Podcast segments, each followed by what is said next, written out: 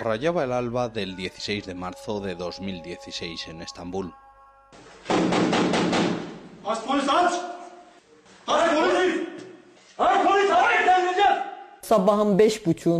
Vinieron a por mí a las cinco y media de la mañana. Al principio me parecía algo irreal, como si no me estuviera sucediendo a mí, como si estuviese viviendo lo que me contaban mis clientes.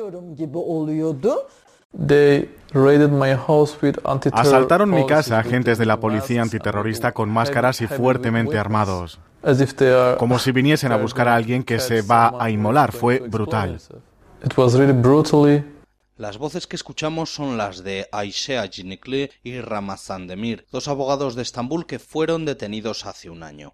A ambos, junto a un grupo de otros seis letrados, se les acusa de colaborar con el PKK, un grupo armado kurdo considerado terrorista por Turquía, la Unión Europea y Estados Unidos, a cuyos miembros habían defendido en los tribunales estos abogados. Todas las pruebas en su contra, incluidas escuchas telefónicas, se basan en el propio trabajo de los letrados, conversaciones con sus clientes, visitas a prisión y denuncias de las condiciones carcelarias en que son mantenidos los presos en Turquía.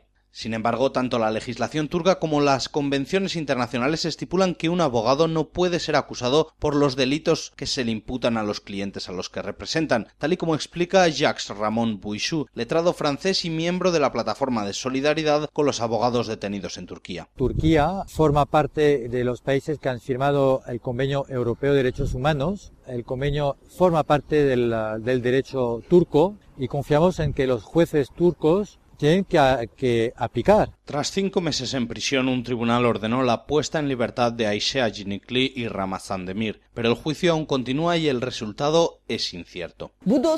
En el sumario no tienen nada contra mí, pero no tengo la seguridad de que me absuelvan, porque actualmente los mecanismos de control han sido reducidos a la nada, no funcionan.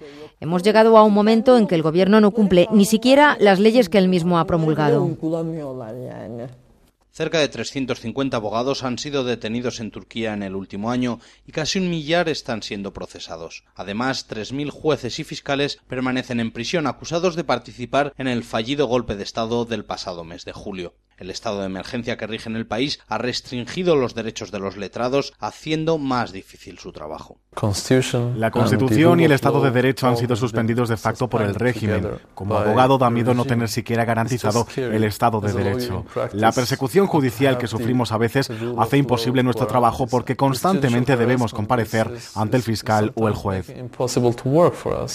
Pese a todo, abogados como Aisha y Ramazan prometen seguir dando batalla y luchando por defender la justicia, algo que el francés Jacques Ramon Bouichou considera primordial. En todos los países de Europa tenemos que movilizarnos porque lo que pasa hoy en día en Turquía puede pasar mañana en Europa. Hay que ser muy vigilantes para defender al Estado de Derecho.